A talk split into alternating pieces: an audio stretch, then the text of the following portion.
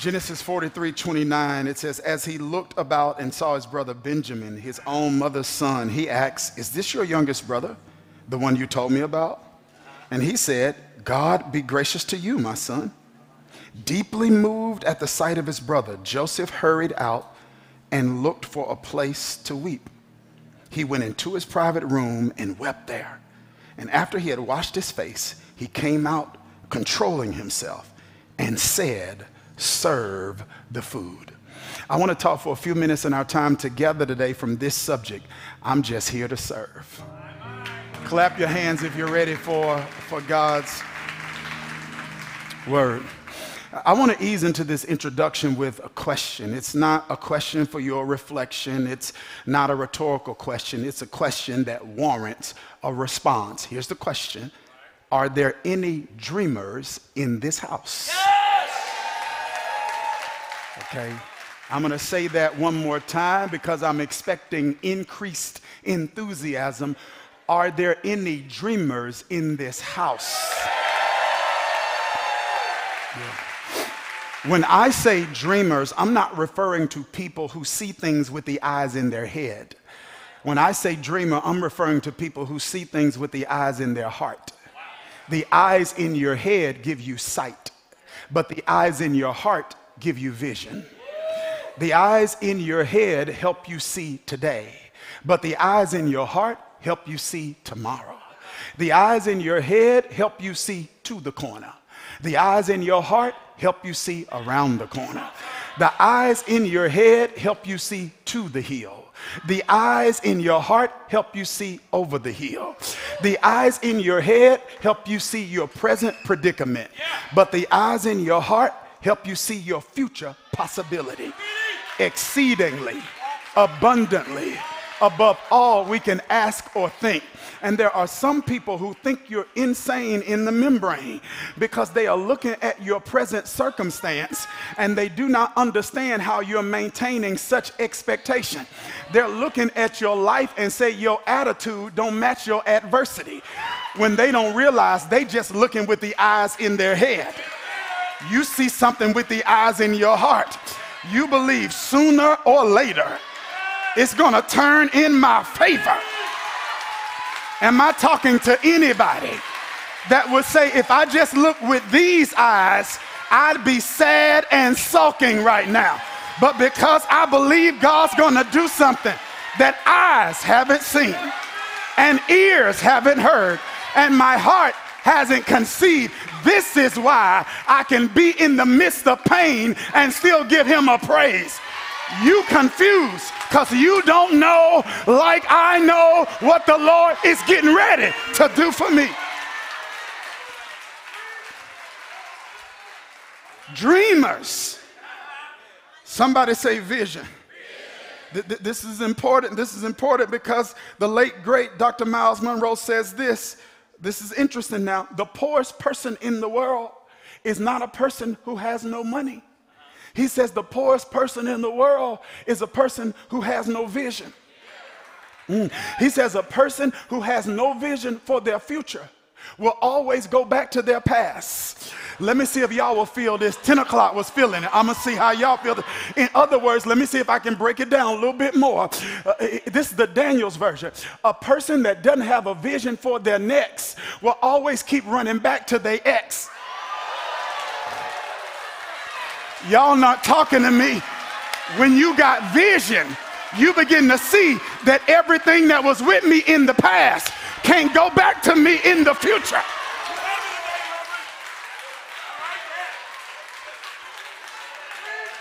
Vision. And one of the greatest gifts you can ever receive is the gift of clarity. As your pastor, if there's anything I would pray fervently for you the most, it would be for the gift of clarity. Not cars, not cribs, not clothes, but clarity. Not cars, not cribs, not clothes, but clarity. Not cars, not cribs, not clothes, but clarity. Because clarity gives you the highest form of compensation. And the highest form of compensation is not finances, the highest form of compensation is fulfillment. When you wake up every day, look in the mirror like what you see, who you with, and what you doing. God, give me clarity.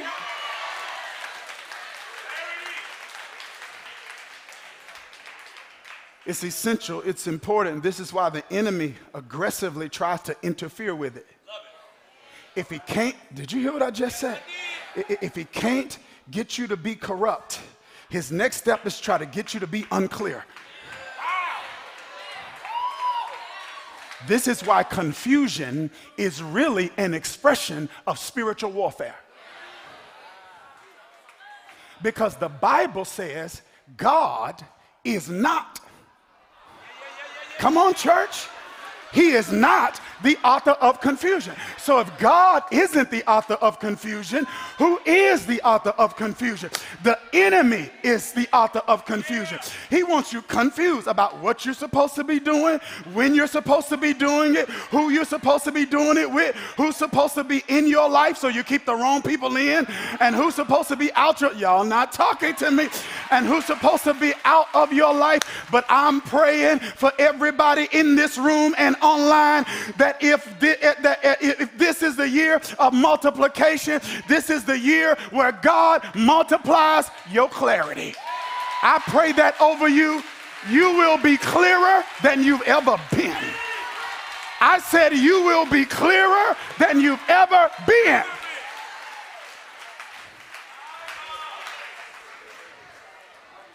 The enemy doesn't want this because the enemy understands that your calling on your street requires clarity. And clarity is complicated for the gifted.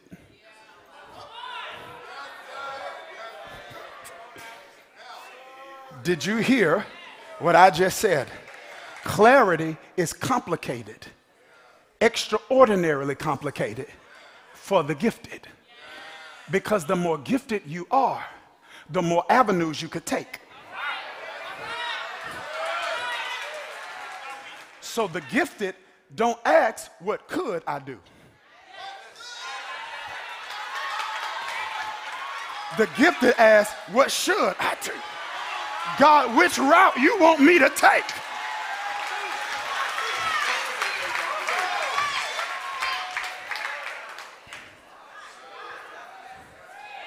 Calling requires clarity.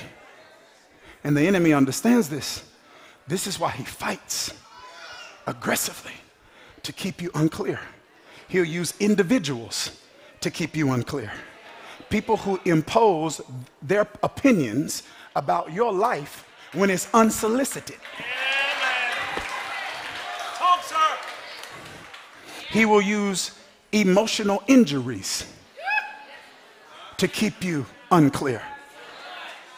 Failure that attacked and infected your confidence.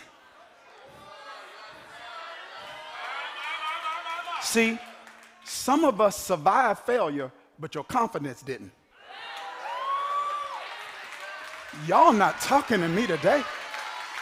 Come on, this is spiritual warfare. John 10 10, the thief comes to steal and kill and destroy. The thief comes to steal, kill, and destroy. Steal, kill, and destroy. So he's not always trying to kill, sometimes he's trying to steal. And there'll be seasons that, that we survive and we're celebrating our survival, and the enemy is observing our activity saying, they celebrating, but I ain't sitting there to kill them. They don't even know they've been robbed. They y'all missed it. They survived the breakup, but I robbed something. They survived the divorce, but I robbed them of something. They survived the economic downturn, but I robbed them of something. And they don't even know it's missing until they need it and reach for it and realize it's not there.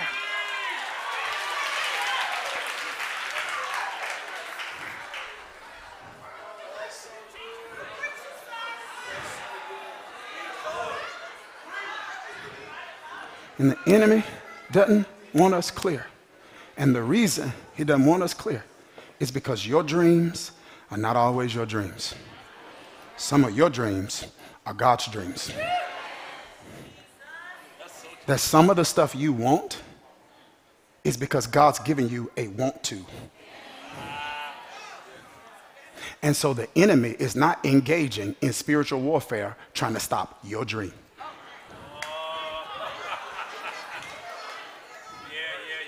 He don't want me to blow up. He is not studying us blowing up. He is not, y'all not talking, he, he, he is not overly consumed and concerned with stopping us from blowing up. He is not fighting your dreams. He's fighting God's dreams that God's given to you to steward and to manage and to bring to pass. But with, with the dream, God has to give you a desire. He gives you desires for your heart. He said, I got to make you want what I want for you so that you will go after it and pursue it in a way that it needs to be pursued. And an example of what I'm articulating, you don't have to take my word for it. An example of what I'm articulating is found in the book of Genesis with this gentleman named Joseph. His story is a powerful picture of what I'm talking about because his story begins with him having dreams. And the dreams, the visions, were about his transformation and his elevation. Right? He's 17 years old and he's dreaming right? I'm, I'm, not even gonna bother this. I'm not gonna bother this. He's 17 years old and he's dreaming.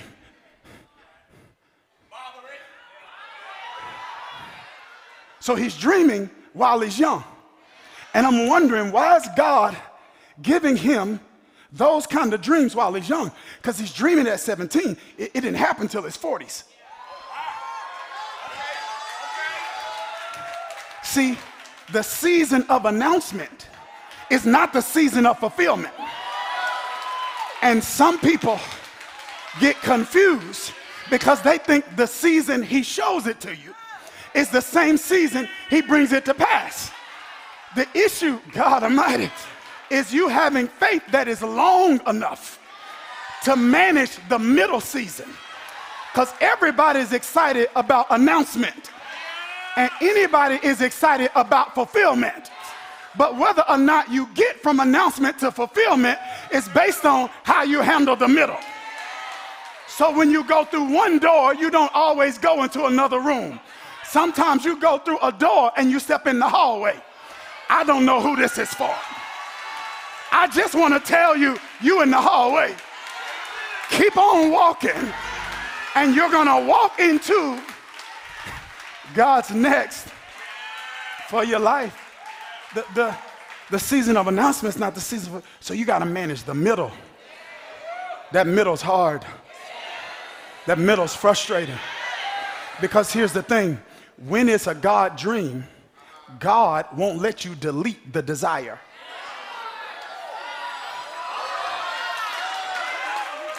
You're like, Lord, I wouldn't be so frustrated about this if I didn't want this like. So I'm gonna try to make myself not want it so that I won't have frustration about it not happening. And God's like, I can't let you delete that desire because this ain't your dream, this is my dream. So you're gonna have to deal with the frustration of wanting something that I won't let you not want, but I won't let you have it right now either.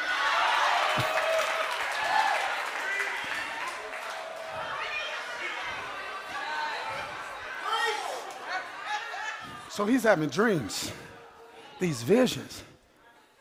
And he, he attempts to articulate these dreams and his visions to people that he thinks would receive them, be excited about them, and be grateful for them. He tells it to his family. He tells it to his brother. But remember, he's a young man which, which means he's young literally, but in the Bible, youth is, an, is a metaphor for, for spiritual and emotional immaturity. Even the prodigal son, it's the younger brother that's entitled and that leaves the house, right? So it's not just age naturally, it's, it's maturity. So because he's young and immature, he's naive. He don't understand that even people that love you have triggers.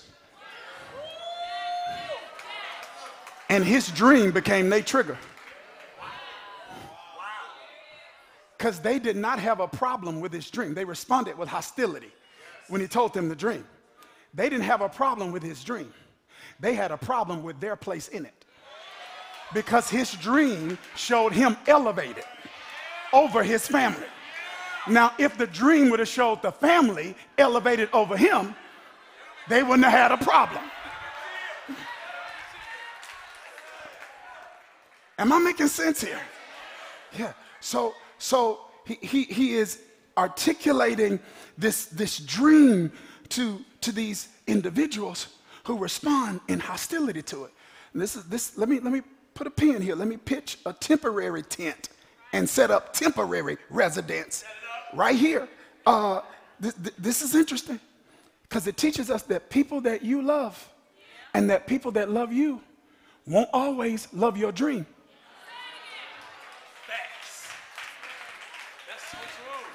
But whether or not the dream is fulfilled is not based on whether or not they believe it. It's based on whether or not you believe it. So it means that you have to refuse to allow their rejection to become your infection. Because there are many people walking around with rejection infection and they don't know it. Because when you got a physical infection, you know it because you have pain. But when there is an emotional infection, you don't always know it because an emotional affection, infection doesn't always show up as pain. Sometimes it shows up as a personality trait. Did you hear what I just said? I said that it can show up as a personality trait. And so sometimes people are ultra passive, and that ultra passivity is a rejection infection because it means they may have been assertive in the past, and their assertiveness, oh gosh, was received with hostility.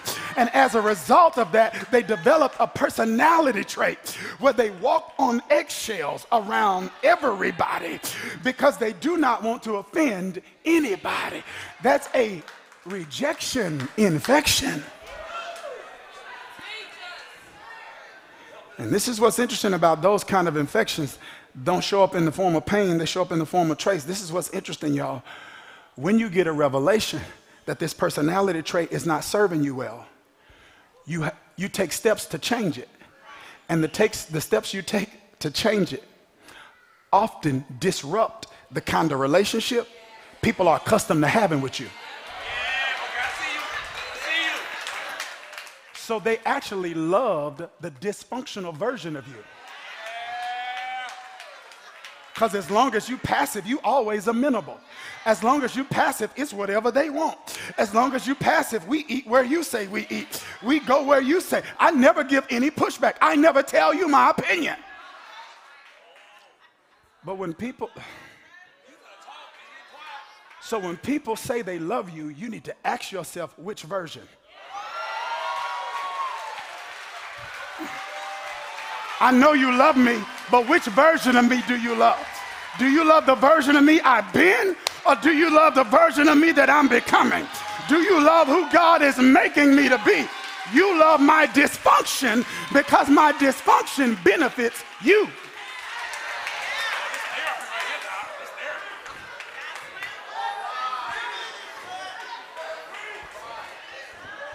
My friends love me. Of course, you do all the paying.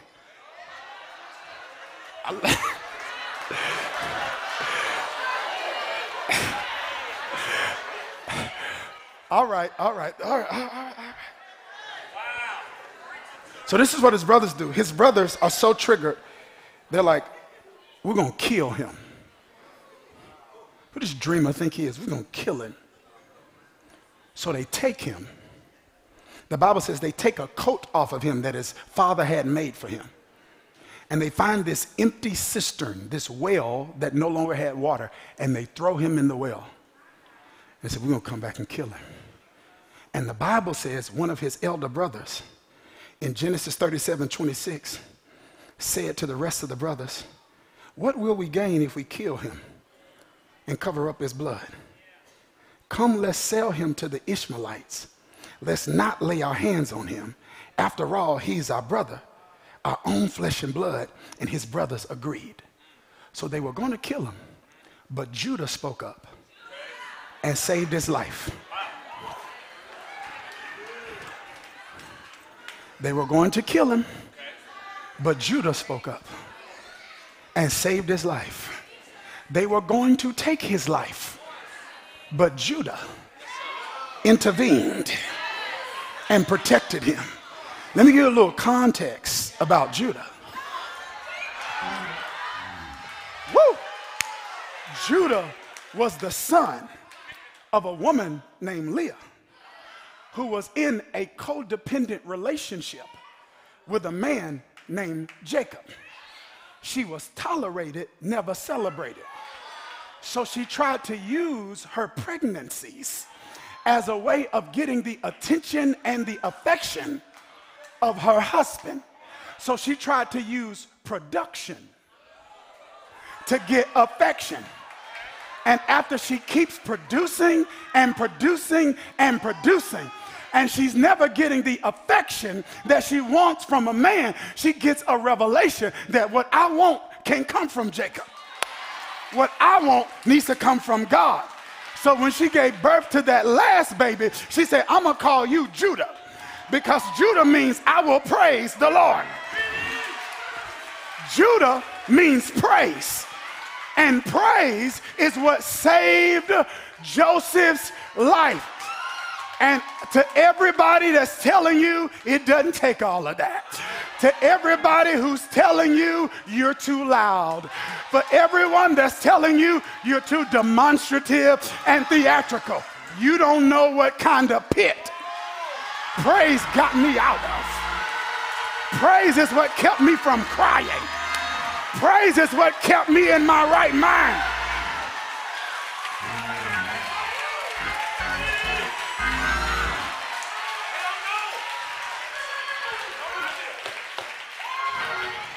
Because praise actually requires mindfulness.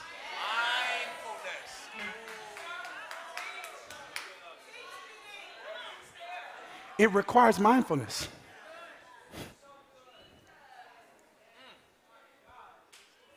It, it requires me consuming my mind with the goodness and grandeur and greatness of God. That I can't praise God and my mountain at the same time. That I can't worship a wonderful God and worry at the same time. The book of uh, Psalm says that, that praise establishes a stronghold. A stronghold is a fence. Did you hear what I just said? Cities in the Bible will be behind strongholds. These walls, Jericho wall, was a stronghold that, that kept enemies from getting out. That's what praise does with your mind. It builds a wall around your mind. And so when those negative thoughts try to intrude, praise is an interceptor. Prayer is intercession. Praise is an interception. When negativity and cynicism and doubt starts to attack your mind, you start praising God. Praise starts intercepting that negativity. And it exalts your God above the problem. Y'all all right? Okay, here it is, here it is. So, so Judah spoke up. So praise saves his life. And what praise says is, look, the Ishmaelites are coming. Sell him to the Ishmaelites. Don't kill him, sell him. Ishmaelites.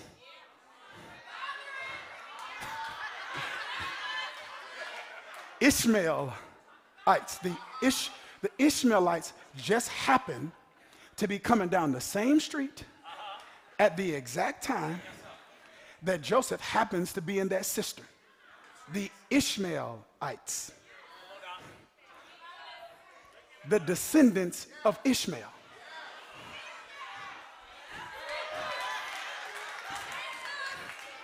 Ishmael was Abraham's other son.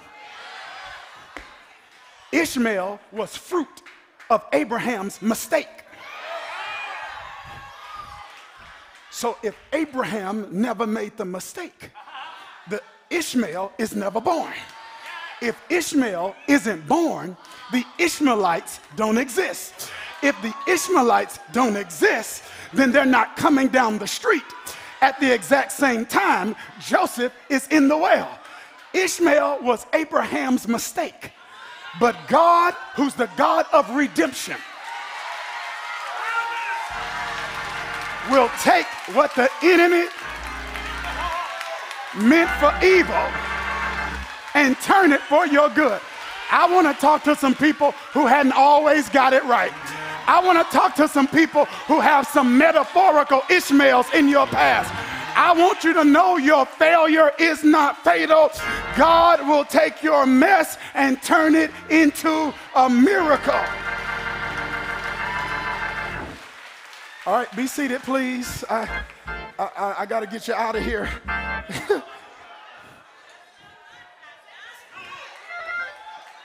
I got to go.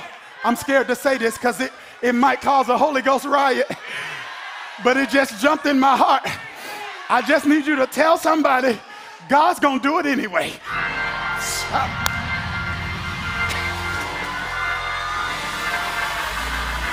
Woo!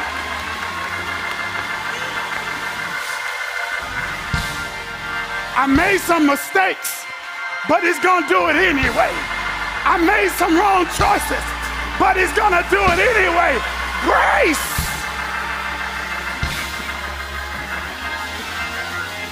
Stop. Somebody give him an anyway praise. This country, you're gonna do it anyway.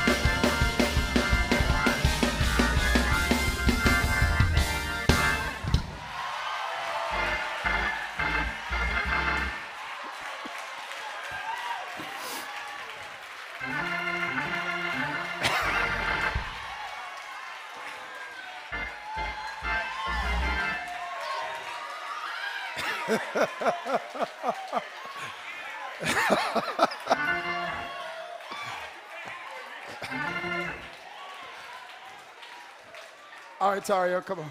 Over there. Let's go. Let's go.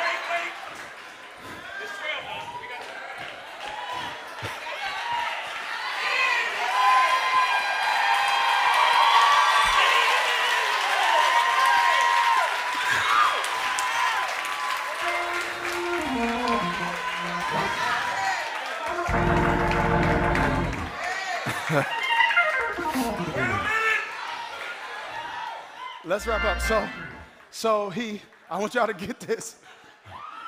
He, he sold into the Ishmaelites who take him to a slave trade. And the captain, captain of the guard of Pharaoh, a man named Potiphar, buys him. But the Bible says something. Even in a season of bondage, in a season of captivity, in a season where he has been handled unjustly. Genesis 39, and do not shout when I read this.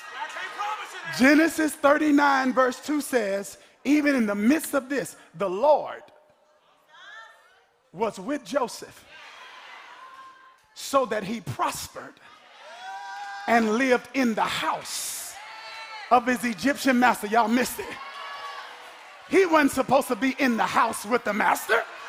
He's supposed to be outside with the. But when God is with you, wherever they put you, God will reposition you.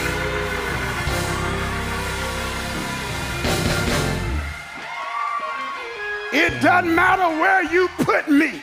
if God is with me, he will move me from the back to the front.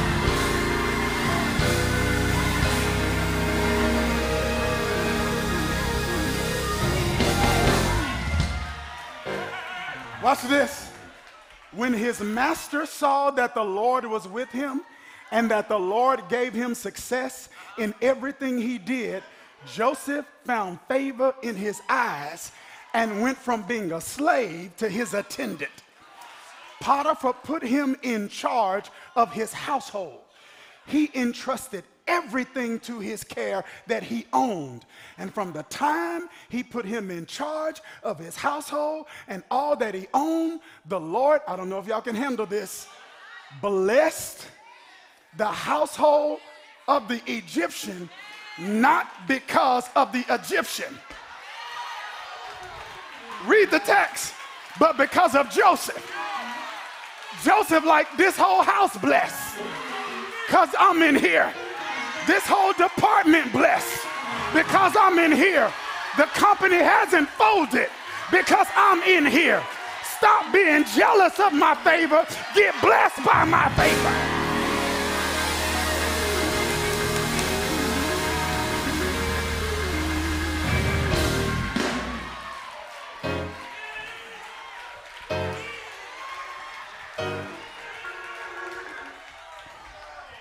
So he, he's, he get favor. But this is what happens with favor. Favor attracts all sorts of opportunities. And favor attracts opportunities you should take advantage of. And favor attracts opportunities you shouldn't take advantage of. Okay?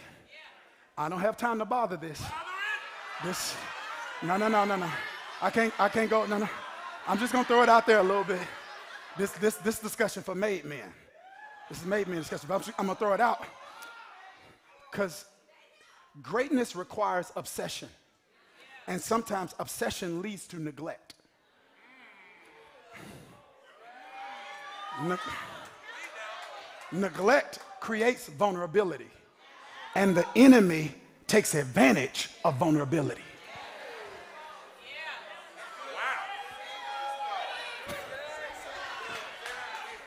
It's hard to be great at something without being obsessed with it.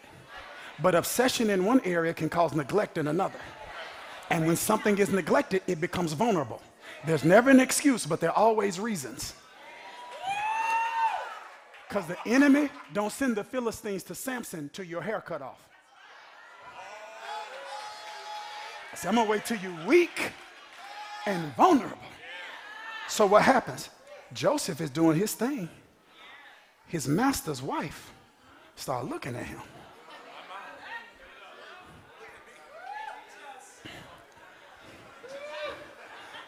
Because Potiphar's great, but his greatness was a result of obsession with work. See, this, see, that's why I just got to talk to Made Men about this. Because I can't. The ups. see, because his status is probably what attracted the wife. But her experience in the marriage isn't based on who you are to the world, it's based on who you are to her. Y'all miss what I just said.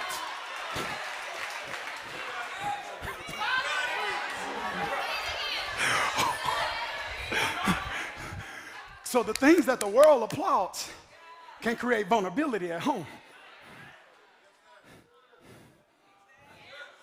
Because he went way harder for work than he did at home. And so somebody that had less money, less influence, less status, all of a sudden became interesting because he probably gave more attention. Never an excuse, but there are reasons. And you better know what the enemy will use. Because you would think she would never. That's Potiphar. Oh, yes.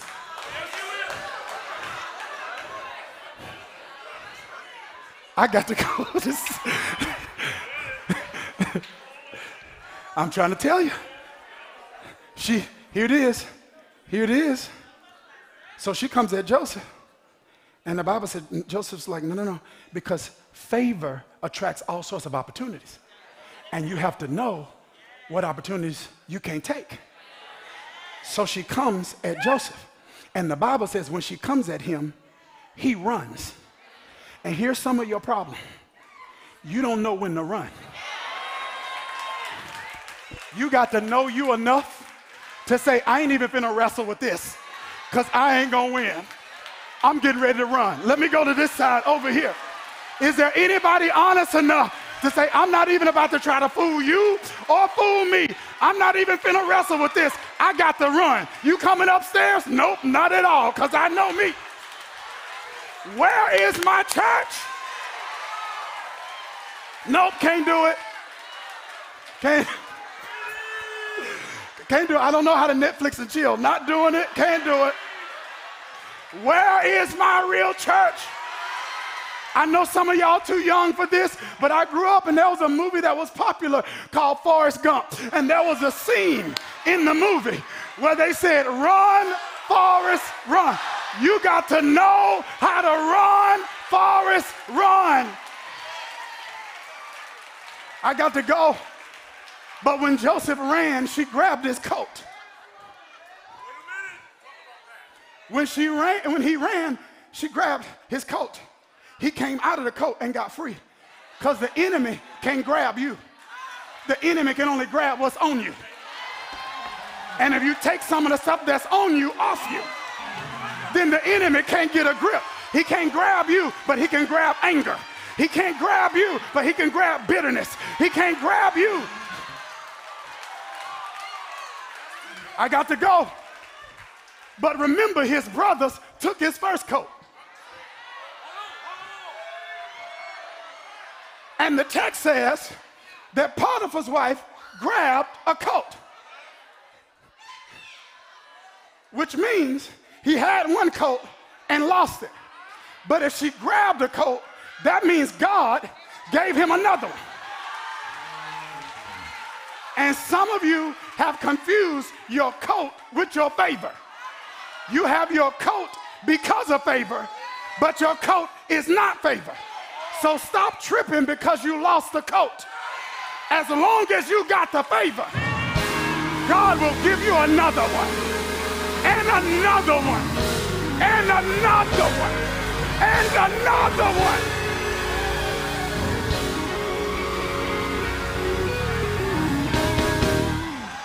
We got to get out of here. I said we got to get out of here. But I want you to tell somebody God's getting ready to do it again.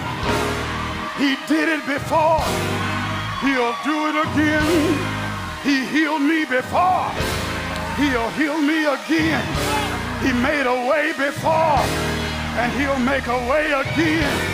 Is there anybody here that knows he'll do it again? Throw your hands in the air and say, Yes. I got to get out of here. Say, Yes.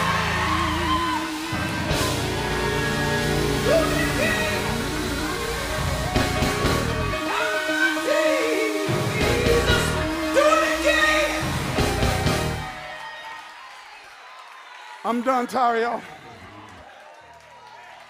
Listen to this. This man does the right thing and resists Potiphar's wife and still gets handled unjustly and gets put in prison because Potiphar believed his wife and not Joseph. So he in prison with a butler and a baker and they start having dreams and they start talking to Joseph about the dreams. And Joseph interprets their dreams. Don't miss it. When we first meet him, he dreaming dreams.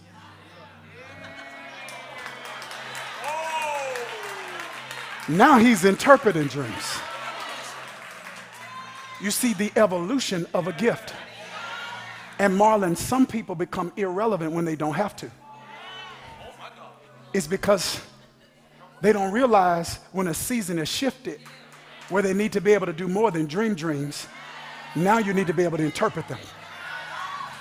There has to be an evolution of your gift so that you can avoid irrelevance.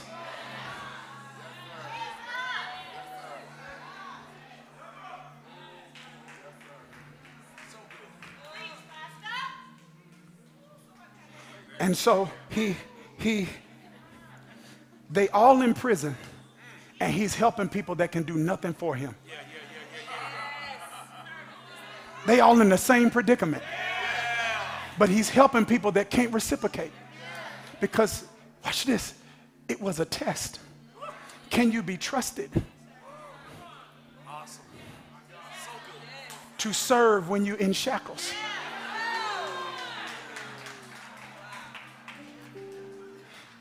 But his story tells us that sometimes God connects you with people not for where they are, but for where they're going. Because one of them gets out of prison, the butler, and he starts working for Pharaoh. Two years later, Pharaoh starts dreaming dreams. He needs an interpreter. The butler says, There was a man named Joseph that was with me in prison. He interpreted my dream, and he can interpret yours. Joseph goes before Pharaoh, interprets his dream. Pharaoh says, I not only want you to interpret it now, I want you to manage everything in my household.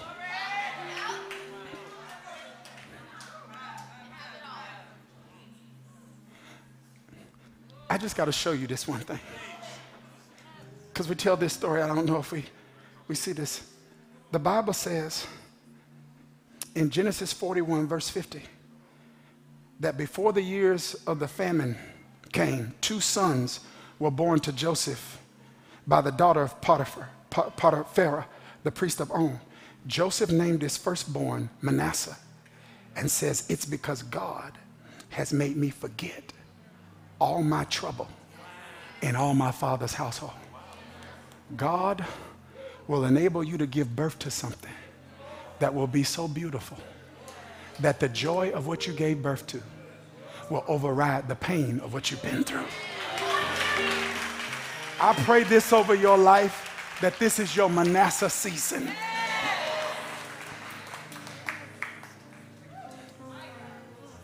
One of the things that Pharaoh dreamed was there was a famine. There were going to be seven years of plenty and seven years of lack. And Joseph said, Hey, during the seven years of plenty, let's store up so that during the seven years of lack, we have enough for us and for others. So other countries didn't do it. So when the famine came, they had to come to Egypt for food. Well, the famine hit Joseph's homeland, and his father sent his brothers to Egypt for food. And it just so happened that on the day they came, Joseph happened to be there. He recognizes them, but they don't recognize him. They don't recognize him for two reasons. Number one, he looks different, they look the same. Number two, he's learned another language. So even when he meets them, he's speaking Egyptian. And he's speaking to them through an interpreter. And he looks at them, I gotta go. He looks at them and he sees 10 of his brothers. And he says, Are these this all your, your family? They say, No, we got we got one other brother. They don't even know it's Joseph yet. Joseph say, Go get him. And the reason he does this is because in his dream, he saw 11 sheaves bowing down to him, not 10. He refused to settle for 10 when God showed him 11. Go back and get him. And the Bible says when Benjamin comes back, Joseph gets triggered. I don't have time to deal with this, but God will call you to serve in situations that trigger you.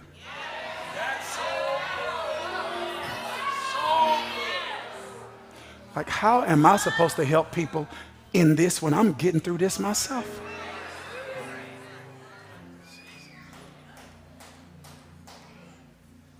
How can I walk people through this pain when I'm trying to figure out how to manage this pain myself? Me helping them is triggering me about what I went through.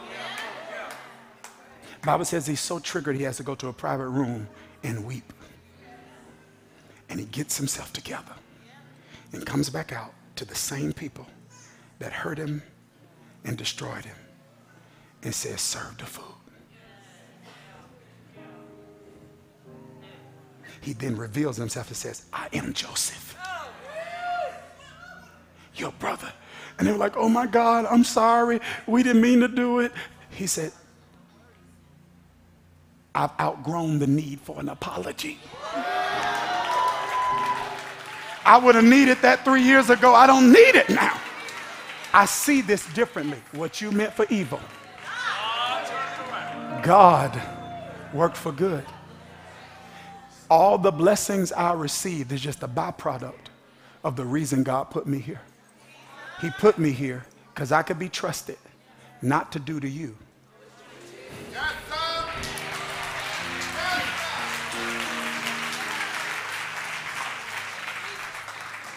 And God's going to put you in certain positions on your street.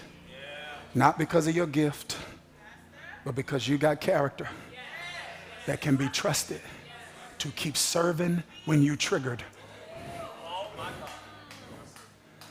and to refuse to do to others what they did to you. Our time is up, but I want to pray over you as you go.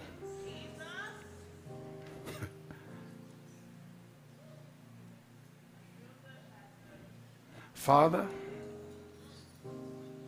we wait on you,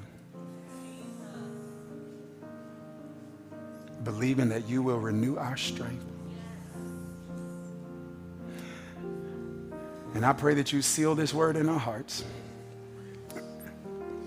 And I pray that your grace and the sweet communion of the Holy Spirit would rest, rule, and abide henceforth, now, and forever. Would you bless us and keep us? Would you cause your face of favor to shine upon us? Would you be gracious to us? Would you protect us? Would you provide for us? And above all else, would you grant us peace? This is my prayer for your life. In Jesus' name, amen. You're dismissed. We'll see you next week.